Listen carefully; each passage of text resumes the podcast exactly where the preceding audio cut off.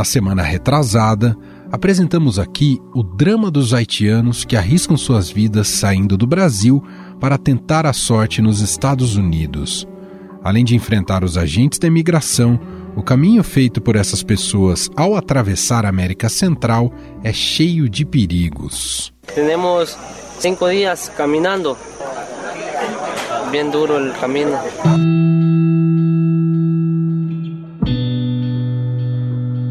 No entanto, essa também é uma realidade enfrentada por milhares de brasileiros. O total deles que chegou aos Estados Unidos ilegalmente começou a crescer em 2015, mas se mantinha em patamares baixos. O grande pico nas apreensões pela patrulha fronteiriça aconteceu em 2019 quando passou de 1.500 casos no ano anterior para 18 mil, segundo os registros dos Estados Unidos. Mas, diferentemente dos haitianos, os brasileiros evitam a travessia pela barragem de Morelos, no Texas, onde a maioria que chega vem da América Central. A preferência é por Iuma, no estado do Arizona. A cena da chegada de imigrantes se repete frequentemente à noite ou à luz do dia. Os latino-americanos caminham pela região, onde uma grade de ferro que separa os Estados Unidos do México é interrompida em dois trechos para a preservação da reserva indígena Copocá.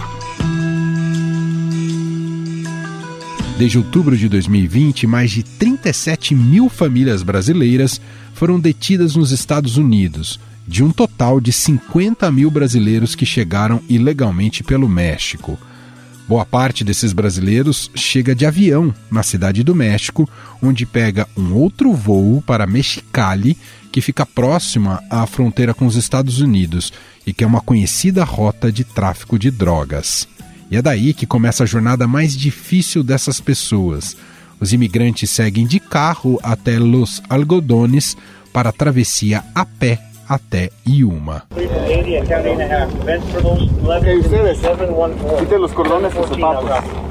También uh, saque todos de sus bolsillos y ponga todas sus propiedades dentro de la mochila. No trae nada contigo en sus bolsillos. Nada, nada, nada. Tiene todo, uh, también toda la medida que tiene. Igual, anillos, aretes, todo.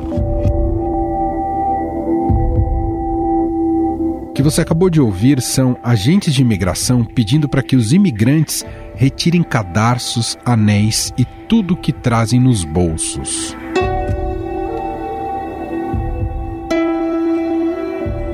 Alguns brasileiros chegam a pagar cerca de 15 mil dólares a coiotes para atravessar a fronteira, o que dá mais de 80 mil reais pela viagem.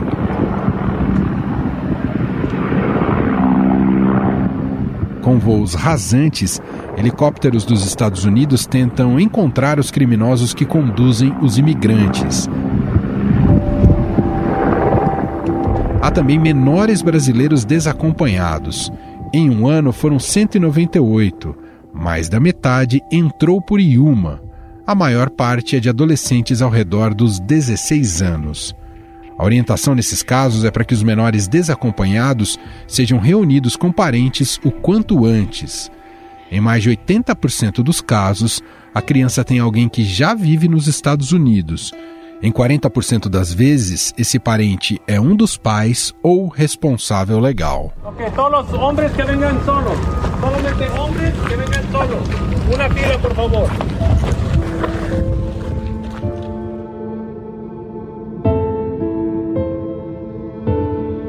As famílias também têm tratamento diferente dos adultos que chegam sozinhos. No áudio que acabamos de ouvir, um agente americano orienta que homens sozinhos deveriam fazer uma fila única para ser encaminhado à imigração. Uma curiosidade: a maioria dos que consegue cruzar a pé a fronteira comemora ao ver os agentes americanos, pois além de receber água e comida, é uma chance de conseguir asilo no país. Não tenho. Não, ahorita não. Pero, uh... Nesse áudio, um imigrante pede água a um agente, que não tem. It's not much, but Yeah, yeah. It's, I have some in my truck. My truck is a mile away. yeah, my truck's here. E permite que a nossa correspondente Beatriz Bula ofereça sua água para ele.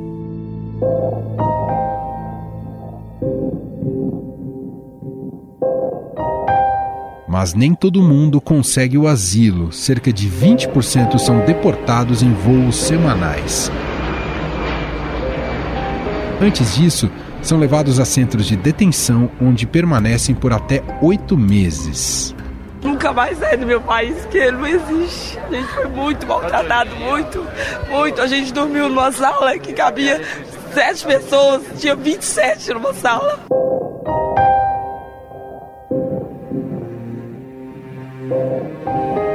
Essa brasileira foi deportada junto com a família após tentar entrar ilegalmente nos Estados Unidos e o registro da sua volta foi feito pela imprensa. O governo americano solicitou ao Brasil autorização para ampliar a frequência de voos de deportação ao país. Os Estados Unidos pediram que o governo brasileiro concorde com três voos semanais de deportados. O Itamaraty concordou com dois. A imigração para os Estados Unidos foi praticamente interrompida em 2020, no auge da pandemia, pelas restrições de viagem e pela política do governo de Donald Trump. Joe Biden manteve a medida e deve ser obrigado a retomar a política de Trump de mandar de volta ao México requerentes de asilo que esperam pela análise do caso na justiça americana. Digo, ¿cómo es posible que, que Trump separó familias? ¿Cómo es posible eso? Y muchos nunca los van a encontrar.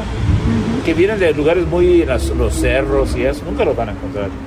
Se, se robaron al niño. Entonces, con lo que se vio en la frontera con los haitianos, los, los, la migra en caballo, fue terrible, terrible. Si esos haitianos eran de Canadá, o de Noruega, o de Suecia, no hubiera pasado.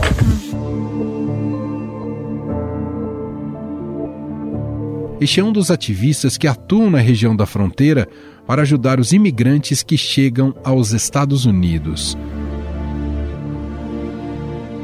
Ao todo, até setembro, as autoridades dos Estados Unidos detiveram mais de 1 milhão e 700 mil imigrantes ao longo da fronteira. Quem acompanhou de perto o drama desses brasileiros e colheu todos esses registros que ouvimos até aqui foi a correspondente do Estadão nos Estados Unidos, Beatriz Bula, e ela nos conta agora o que presenciou. Olá, Bia, tudo bem? Oi, Emanuel, tudo bem? Bia, gostaria de começar aqui a nossa conversa, você primeiramente nos explicando para onde você foi exatamente na fronteira entre México e Estados Unidos. Emanuel, eu fui para uma cidade que se chama Yuma, fica no Arizona, basicamente na divisa entre o Arizona e a Califórnia. Portanto, na fronteira do norte do México com os Estados Unidos, é uma área meio desértica e os imigrantes têm cruzado por ali. Tradicionalmente, a gente sempre ouviu falar em travessia ilegal do México para os Estados Unidos na fronteira é, ali com o Texas, com o estado do Texas, que pega a maior parte da fronteira entre os dois países. Mais recentemente houve uma mudança nesse fluxo de migração para o norte ali do México e também isso depende de quais é, nacionalidades estão vindo, porque há diferentes rotas, diferentes trechos, portas de entrada por onde esses imigrantes buscam a chegada aos Estados Unidos. Como eu estava buscando encontrar e conversar com os brasileiros que estão fazendo essa, essa travessia, eu fui para Yuma, que é essa cidade por onde a maior parte dos brasileiros tem chegado. Porque o que acontece é que há uma reserva indígena ali entre Estados Unidos e México nessa região é, do Arizona, entre Arizona e Califórnia, e por conta disso, a grade de ferro, que é o famoso muro que o Trump queria construir entre os dois países, e que separa trechos da fronteira entre México e Estados Unidos, essa grade ela foi interrompida por alguns quilômetros é, nesta cidade, é, justamente para não prejudicar a subsistência é, dessa reserva e não cortar ali o Rio Colorado, que passa exatamente naquela região. Então, é, há trechos em que não há um controle, uma barreira física para a entrada, mas é necessário sim atravessar outro tipo de barreira, né, que é a barreira ali das condições geográficas locais de caminhada pelo deserto, de travessia do rio, é para conseguir chegar no lado americano. Como é que foi o acesso para você? Qual o caminho que você fez entre Washington e Yuma? Eu poderia pegar um voo para Phoenix, no Arizona, ou para San Diego, na Califórnia. optei pelo voo para San Diego.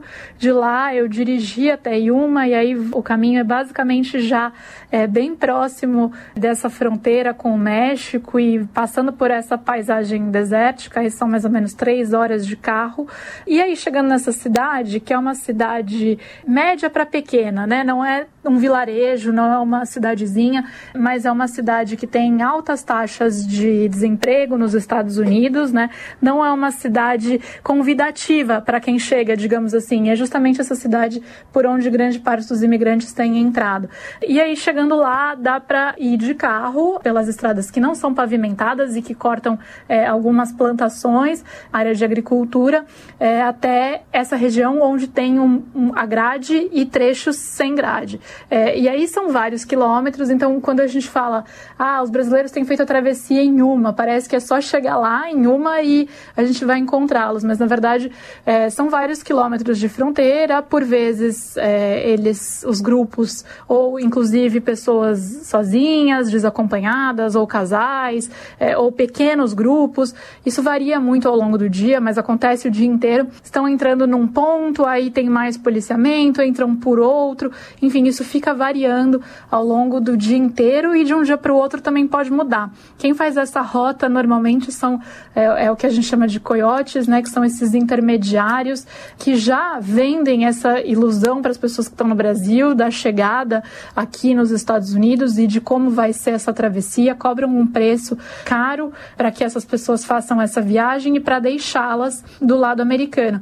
E mesmo do lado dos Estados Unidos dá para ver esses intermediários que servem como guias ali no deserto, levando essas pessoas, porque muitos deles fazem parte de grupos que são aí organizações, né, ligados às vezes a organizações criminosas e que é, eles recebem, esses coiotes recebem também o dinheiro por é, fazer essa travessia com os imigrantes a partir do momento que eles retornam para o México e comprovam muitas vezes que eles de deixaram com sucesso essas pessoas no lado americano. Então eles tendem a ir até a fronteira com esses imigrantes, até o lado americano, a menos que eles percebam, é claro, que há um patrulhamento, momento que há helicópteros sobrevoando a área, e muitas vezes há, ou que há mais guardas naquele momento do dia por ali, aí eles não cruzam, eles só indicam para o grupo por onde eles têm que ir. Muitos chegam ali bastante desorientados, sem saber direito o caminho, e há muitos relatos, claro, de gente que fica para trás nessa jornada, né, Manuel? Sim. Gente que é deixado para trás, que se machuca, os coiotes deixam é, no meio do caminho porque querem continuar a travessia com os demais.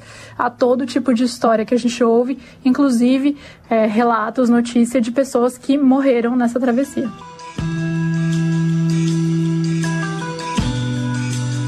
Beatriz, demorou muito para você encontrar brasileiros nessa sua investigação, nessa sua reportagem, foi rápido? Demorou um pouco, porque a princípio é, eu cheguei num ponto da fronteira, que é o, o ponto é, mais próximo na cidade de Yuma, da cidade de Mexicali, que é por onde esses, a maioria desses brasileiros chega, que inclusive é uma cidade que é rota do, do narcotráfico internacional, né, um ponto importante de narcotráfico internacional. Esses brasileiros eles desembarcam por ali no aeroporto de Mexicali, depois vão muitas vezes com algum motorista já acertado pelos coiotes é, ou de ônibus até uma outra cidadezinha do lado e atravessam um, um rio que tem ali que divide esse pedaço aí de, de Yuma para a cidade mexicana que se chama Los Algodones.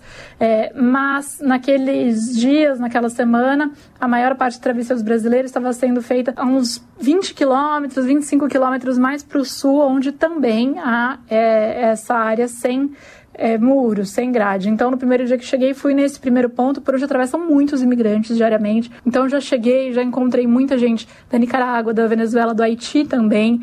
É, inclusive, um casal de haitianos que vivia no Brasil e que estava com uma bebê de nove meses, né, nascida no Brasil. Foi levada por eles durante todo esse percurso de travessia. Eles estavam com um grupo de cidadãos da Nicarágua e também da Venezuela que contaram que eles caminharam entre ônibus, carro e trajetórias a pé aí por quase dois meses para chegar até ali. É, mas os brasileiros, é, eles adotam um padrão um pouco diferente e por isso era, é um pouco mais difícil de encontrá-los, mas não muito, Emanuel, porque de fato há muitas travessias de brasileiros feitas todos os dias, rapidamente ali, acertando onde é o ponto de entrada deles, a gente os encontra. Há muitos casos de travessia feita de madrugada também. É, eu optei por ficar nessa região durante o dia, porque por muitos momentos não há policiamento por ali, porque a fronteira ela é supervisionada por câmeras de segurança. Então, quando os agentes eles veem que há um grupo chegando, aí sim eles se aproximam com o carro, mas isso pode demorar um certo tempo. Então, na madrugada, acaba sendo um pouco mais perigoso ficar por ali, porque é uma região muito erma, sem luz, é, sem asfalto. É, então eu fiquei durante o dia, mas mesmo assim a gente via muitas famílias, eu via muitas famílias chegando, muitos jovens, famílias com crianças, né? Crianças de colo, crianças pequenas. É, a gente está falando aí de quase 50 mil brasileiros que fizeram essa travessia de maneira ilegal dos, do México para os Estados Unidos desde outubro do ano passado, que é um número recorde, e esse, esse número é uma explosão comparado ao que a gente tinha nos anteriores. Em 2020, essa imigração ficou quase paralisada por conta da pandemia e pelas políticas adotadas pelo governo Trump durante a pandemia, mas aí com o início do governo Biden houve um crescimento muito alto é, na busca aí por uma nova vida nos Estados Unidos, por parte também dos brasileiros, que é uma novidade. É, a gente já tinha imigração brasileira, mas não em números tão altos como os que a gente vê, tem visto agora. E você, Bia, é, quando conseguiu identificar brasileiros, conseguiu interagir com eles? Conseguiu conversar com eles? Sim, é possível conversar. Claro, é, normalmente eles é, pedem para que os nomes não sejam divulgados, porque eles temem algum tipo de retaliação, inclusive se eles contam alguma coisa sobre a travessia feita com os coiotes, sobre o preço que foi pago aos coiotes, temem que haja algum tipo de retaliação, portanto, aos seus familiares que moram no Brasil, também temem que é, a divulgação de alguma informação possa prejudicá-los aí com a imigração americana, mas a maioria, é, num primeiro momento, chega muito cansado, com muita sede, pedindo água, é, querendo a confirmação de que realmente chegou nos Estados Unidos, que está em solo americano perguntando qual é o jeito mais fácil de encontrar os agentes da patrulha da fronteira. Então, são pessoas que querem se entregar, querem iniciar esse processo formal de pedido de asilo aqui nos Estados Unidos. E aí, passado né, esse baque da chegada, do cansaço, quando conseguem se recuperar um pouco fisicamente mesmo, porque estão normalmente debilitados, é, eles conversam, contam como foi, contam o que eles estão buscando aqui, mas isso até a chegada dos agentes da fronteira, né? Porque porque a partir do momento que eles são detidos, eles não podem mais conversar com jornalistas e eles têm que fazer uma série de trâmites ali para dar início, portanto, a, esse momento aí de, de rendição, de entrega às autoridades americanas, né? Os, os agentes pedem que eles tirem é, os cadarços é, dos sapatos, correntes, qualquer coisa que possa ser usado como um tipo de corda. Pedem que guardem os anéis, né, colares, dinheiro, tudo que está no bolso e que coloquem dentro das suas mochilas. Então eles são levados ou em caminhonetes ou quando são grandes grupos eles são organizados em ônibus e são levados a um é, centro é, do CBP, né, que é a patrulha fronteiriça ali na cidade de Uma, por onde eles passam por uma espécie de triagem para que se identifique mais ou menos qual é a situação de cada um, né? Quem está com família, quem está sozinho, quem é menor de idade, desses menores, quem tem familiar nos Estados Unidos, que portanto possa servir aí como, digamos, um, um fiador para a liberação desse menor, para reunião com os pais ou responsáveis legais. Enfim, tem é, inicia-se esse processo e aí cada caso vai ter um destino, uhum. é, né, Manuel? Alguns vão continuar detidos, aí já pelo ICE, né, que é o sistema de imigração dos Estados Unidos. Desses detidos, parte será deportada de volta ao Brasil ou aos seus países, mandada de volta pelas autoridades americanas. Outra parte vai conseguir é, responder a um pedido de permanência, que normalmente é vinculado a um pedido de asilo político é, em liberdade nos Estados Unidos, mas é uma liberdade vigiada. Alguns com tornozeleira, alguns com é, reconhecimento facial, data marcada para comparecer a tribunais, etc. E aí, ao fim desse processo, é, vai se decidir se eles podem permanecer ou não. É, então há casos variados. A sensação é que a maioria que chega ali na fronteira chega com essa sensação de que a jornada acabou, de que finalmente eles acabaram aquela travessia que foi custosa, que foi dolorida, muitas vezes passam por situações de extorsão no meio do caminho, né?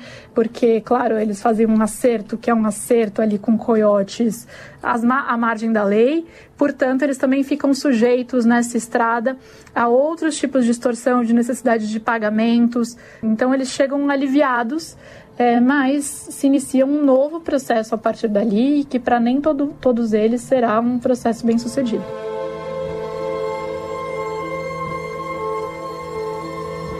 A gente ouviu aqui, Bia, uma cena que você nos com, compartilhou aqui com a nossa equipe.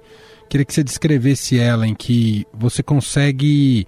Uh, que os agentes não têm água e você consegue dar água para uma dessas famílias que chega ali numa situação bastante calamitosa após a travessia, não é? Pois é, Manuel. É, como eu disse, essas famílias chegam, é, enfim, em uma situação física debilitada. Elas chegam debilitadas ali. Em alguns casos, em, no, dos brasileiros, por exemplo, normalmente eles vão de avião até Mexicali. É, então eles chegam muito cansados, mas nem tanto quanto outras nacionalidades que já vêm subindo de ônibus e a pé desde muito antes, às vezes desde o sul do México, às vezes desde outros países da América Central. É, e foi isso que aconteceu ali. Era um grupo que tinha haitianos, mas tinha também pessoas da Nicarágua. Eles chegaram. Foi o primeiro dia que eu cheguei na fronteira por ali é, e eles chegaram pedindo por água. Os guardas falaram que não tinham. Há alguns galões de água que são colocados ali pelas autoridades americanas, mas elas acabam muito rápido porque todos eles chegam pedindo água. A temperatura era de 29 graus Celsius, era considerada amena é, comparado com o que é no verão. Então você imagina como é, mas não é só isso, né? É uma região desértica. Então é, a umidade relativa do ar é muito baixa, é uma sensação constante, mesmo para mim que estava sempre com uma garrafa de água, de que eu estava com a boca muito seca. Então eu imagino essas pessoas que caminham ali por pelo menos uma hora, 45, 50 minutos é o mínimo da caminhada que eles fazem nessa região. Várias vezes eu presenciei rajadas de vento assim muito forte que levantam a areia, a terra do chão. Então eles chegam ali numa situação bastante complicada. E aí é, esse, essa família pediu por água, os guardas não tinham e eu perguntei, portanto, para o agente que estava ali na fronteira se eu podia buscar uma garrafa d'água que eu tinha no meu carro. Ele permitiu. É, não era uma garrafa d'água muito grande, infelizmente infelizmente acabou assim em segundos quando eu trouxe para aquele grupo. A partir de então até comecei a andar com outras garrafas no carro para caso isso se repetisse e se repetiu várias vezes. O que você deve ter ouvido, mas só para a gente, enfim, reforçar aqui as motivações para as pessoas assumirem esse risco é que não há perspectiva em seus países de origem e é a situação atual dos brasileiros que buscam esse sonho nos Estados Unidos, Beatriz? É, Emanuel, é, dependendo do país, há, há motivações é, diferentes, mas todas passam pelo mesmo lugar, né? A sensação de que não há possibilidade de ter uma vida é, adequada, com condições aí de dignidade nos seus países de origem. É, e aí, quando a gente fala, por exemplo, dos cubanos, que alguns de venezuela, venezuelanos, eles mencionam a situação política, né, falta de liberdade para exercer direitos políticos, liberdade de expressão. Os venezuelanos também falam sobre a questão é, dos preços, né, dos alimentos, da dificuldade de comprar itens básicos de consumo. Os brasileiros se queixam muito da falta de oportunidade. É, então, eles dizem que o que seja o que for que aconteça acontecer aqui vai ser melhor do que a situação que eles estavam vivendo lá. A maioria diz que estava desempregado, que não conseguia trabalho. Muitos também falam sobre violência. Então, inclusive, esse casal haitiano que morava no Brasil, que eu encontrei, é, e ele contou que ele fala é muito difícil achar emprego no Brasil, eles pedem experiência na área. Eu não tenho experiência, nem experiência no país, né? Não falo a língua direito. Isso faz com que eu estivesse vivendo num lugar que tinha alto índice de criminalidade e eu queria morar em outro lugar e não podia e vim tentar a vida aqui nos Estados Unidos. É, no caso dos brasileiros, é muito mencionada a falta de oportunidade no Brasil, né? Dificuldade econômica, muitas vezes relatada aí por esses imigrantes. Para a gente fechar, Bia, te ouvir um pouco sobre nessa mudança de governo né, do Trump para o Joe Biden, o que mudou em relação à política de imigração nos Estados Unidos e se isso alimenta mais as, as esperanças da, de todas essas pessoas, desse fluxo migratório, né, de todos os imigrantes que estão buscando entrada aí no país. Ah, sim, segundo todas as pessoas com quem eu converso e que lidam com a questão imigratória, seja autoridades brasileiras, seja autoridades americanas, ativistas, há um esforço por parte do governo americano para dar um tratamento menos hostil aos imigrantes, né? Porque a política anti-imigração, ela era um pilar do governo Trump, algo que não acontece no governo Biden, que prometeu é, oferecer um tratamento digno para esses imigrantes. Mas o governo Biden está sendo criticado pelos dois lados aí, pelo eleitorado republicano que acha que ele tem sido leviano ao deixar é, esses números tão altos de imigrantes chegarem ao país e que eles têm entrado justamente porque eles veem no Biden uma figura que não vai punir esses imigrantes de alguma maneira. E ele também tem sido criticado pelo eleitorado democrata, pelos ativistas de direitos humanos, que falam, por exemplo, que ele permitiu que acontecesse aquela cena que vimos há pouco mais de um mês aí, é, de agentes da fronteira em cima de cavalos tentando pegar imigrantes haitianos que cruzaram a fronteira do México com os Estados Unidos por Del Rio, uma cidade no Texas. É, e também por ele ter deportado muitos desses haitianos para um país que está numa situação de catástrofe humanitária como o Haiti, deportado inclusive haitianos que têm crianças que não são haitianas, né? Ou seja, cidadãos aí brasileiros, chilenos, é, bebês que nasceram em outros países e que foram enviados para o Haiti, o que não poderia ter acontecido acontecido. Então o Biden ele está na mira de críticas dos dois lados. É uma crise que permeia todo o mandato dele desde, o, desde que ele assumiu, basicamente. É, mas o que a gente tem visto é que o governo americano continua a deportar imigrantes, né? Inclusive nesse caso que eu mencionei agora dos haitianos, há uma tentativa de dar um tratamento menos hostil aos imigrantes, mas há um número muito grande de pessoas chegando todos os dias. A gente está falando de mais ou menos um milhão e meio de imigrantes aí chegando desde o outubro do ano passado até agora, e o governo americano não tem conseguido lidar com esse número tão grande de pessoas chegando aqui. Portanto, é, não é que o governo Biden é, esteja facilitando também a vida de quem chega por aqui, e o recado das autoridades americanas é muito claro. Eles falam as fronteiras não estão abertas. E, inclusive, é, o Biden ele manteve de pé é, uma das medidas no governo Trump de é, enfim, que foi conhecida como Título 42, que proibiu a entrada de imigrantes e requerentes de asilo de determinados países, usando como justificativa a pandemia, né, alegando que é um risco para a saúde pública e ele será obrigado a reinstalar uma regra que o Trump também adotou, que foi conhecida como permaneça no México, que manda de volta para o México os requerentes de asilo para que eles esperem lá no México os, o processo na justiça americana. É, então, é, continuam vigorando algumas políticas que foram estabelecidas pelo governo Trump, outras já foram alteradas, mas ainda assim não é um cenário fácil para quem chega nos Estados Unidos. Muito bem. Beatriz Bula, correspondente do Estadão em Washington, aqui conversando com a gente sobre essa sua reportagem na fronteira do México com os Estados Unidos e o fluxo migratório intenso que tem ocorrido por lá. Obrigado, viu, Bia? Eu que agradeço, Emanuel, e até a próxima.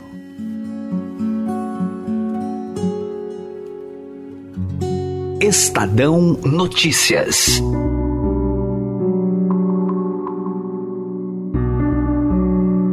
Este foi o Estadão Notícias de hoje, quinta-feira, dia 21 de outubro de 2021. A apresentação foi minha, Emanuel Bonfim.